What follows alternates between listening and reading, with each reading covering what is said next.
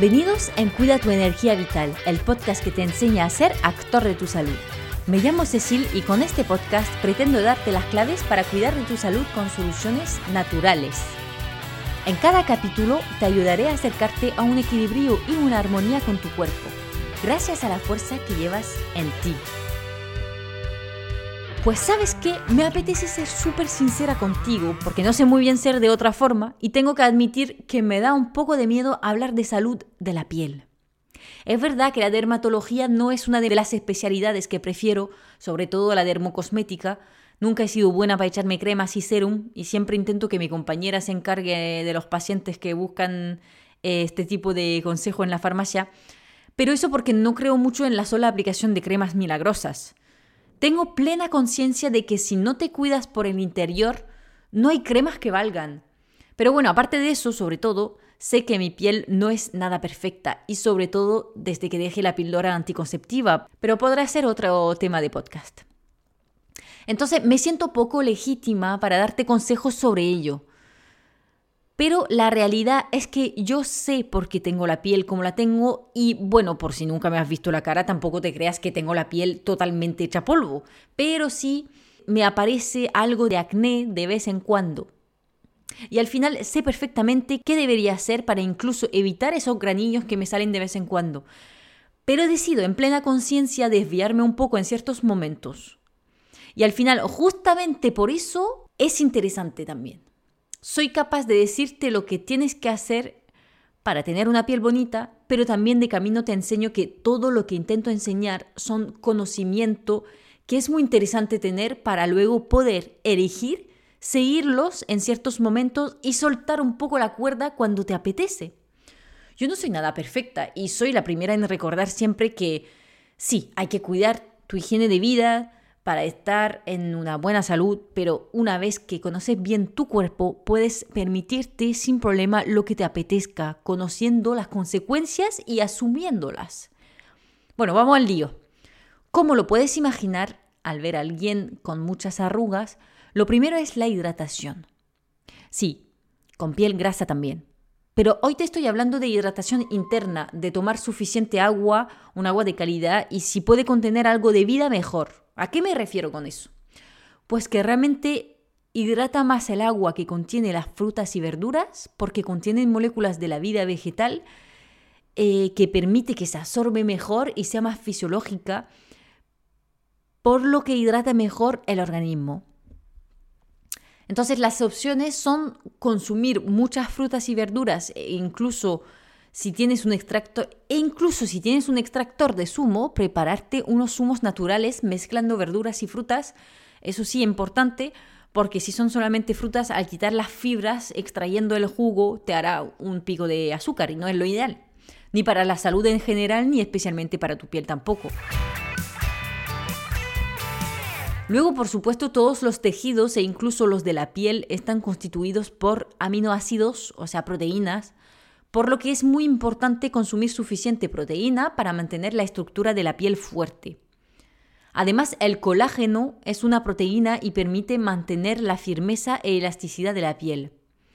Lo puedes consumir preparándote caldo de pollos o pescado o suplementarte con un colágeno tipo 1 o marino. Otro ingrediente imprescindible para la integridad de la piel son los famosos omega 3. Se encuentran en los productos animales como el pescado azul o los mariscos, por ejemplo, y también en vegetales como el aceite de lino, de soya, eh, de oliva. Pero sí es verdad que al ser de origen vegetal, el cuerpo los tiene que transformar en omega 3 animal, por lo que es difícil conseguir una cantidad suficiente para cumplir la cantidad recomendada. Así que si eres vegano, lo ideal es suplementarse igual. También busca omega 3, 6, 7 y 9 para complementar el aporte lipídico y ayudar a limitar la inflamación. El gluten y los lácteos, como siempre, si se pueden evitar, pues mejor. Al ser productos inflamatorios, especialmente si tienes una piel acnéica o con dermatitis o cualquier mm, afección, te vendrá genial limitarlos. Intenta utilizar harinas sin gluten, como el arroz, boniato, sarraceno o con poquito gluten, como las harinas de cereales antiguos, espeltas. eh, harinas integrales. Para los lácteos puedes utilizar lácteos de almendra o avena, por ejemplo, o por último productos lácteos de oveja, porque son menos inflamatorios que los de vaca y se suelen tolerar mejor. Por supuesto, siempre con la idea de evitar la inflamación y la entrada al organismo de muchas toxinas, evitar desequilibrios hormonales, evitaremos los azúcares refinados para evitar los picos de glicemia, entre otras cosas. Prueba con los semi-integrales porque si no estás acostumbrado a tomar mucha fibra, comer todo integral te puede producir molestias al estómago. Por supuesto, evitaremos los ultraprocesados, ni voy a comentar más sobre el tema, son los reyes de la inflamación y no aportan mucho más que calorías vacías, vamos. Em, evita el proceso de glicación. No sé si has escuchado en el podcast anterior donde lo comentaba, em, donde habló de los secretos antiedad. Pues la glicación es una reacción química que se produce entre una proteína y un azúcar que rigidifica el colágeno y la elastina, entre otras cosas. Em, el colágeno y la elastina son las proteínas básicas de una piel saludable y bonita.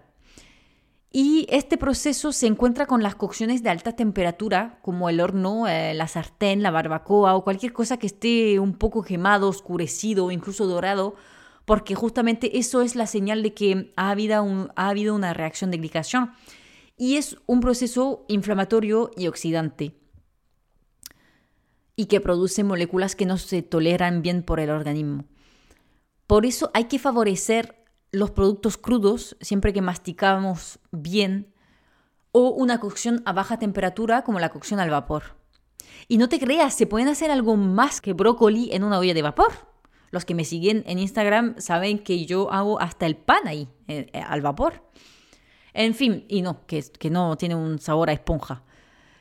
En fin, que como siempre, alimentación con productos frescos, muchas verduras y frutas, suficientes fuentes de grasas sanas, pequeños pescados azules como la sardina, la caballa, proteínas de buena calidad y mucha hidratación, acuérdate. Ahora para las pieles acnéicas, grasas, mixtas específicamente, hay que cuidar especialmente el hígado y para eso también es importante limitar el proceso de glicación. Eh, también se encuentra, aparte de con la cocción a la alta temperatura, en el chocolate, lo lamento, el café, también lo lamento, que son productos que están torreficados, entonces obviamente quemados. Y también el exceso de grasa para el hígado, eh, aunque sea de las buenas grasas, según lo que cada uno tolera, si te pasas con la grasa, pues puedes atascar el hígado y hacerte erupciones en la piel. Por eso lo ideal es hacer una detoxificación del hígado. Obviamente cuidado, eso no se puede hacer de cualquier manera y lo ideal es recurrir a un naturópata para que evalúe tu vitalidad y te proponga un proceso de detoxificación adaptado a tu organismo en este momento. O incluso que te proponga eh, primero una fase de revitalización para tener suficiente recurso para la detoxificación posterior, porque demanda energía también.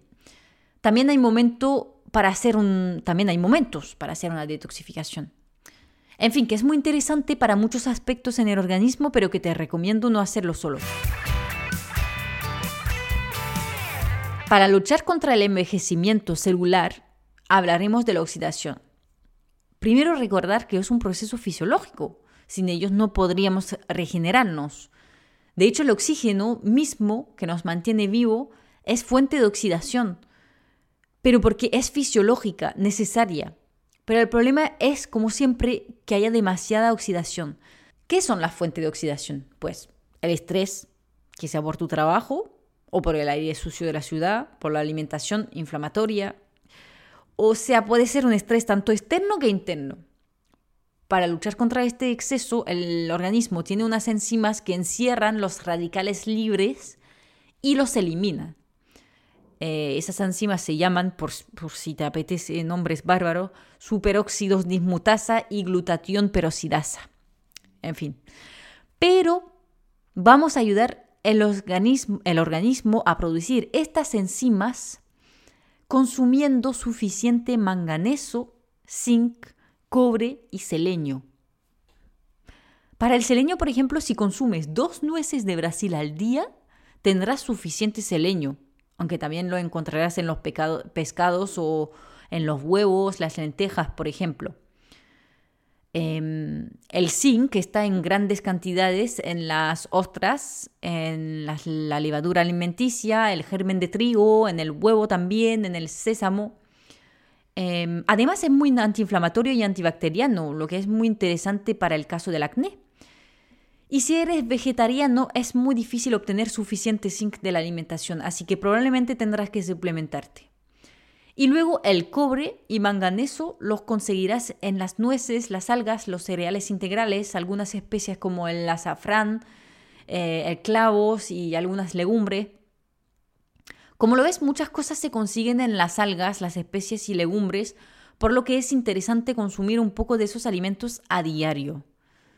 Las algas y las especies se pueden echar encima de cualquier plato para complementarlo, por ejemplo.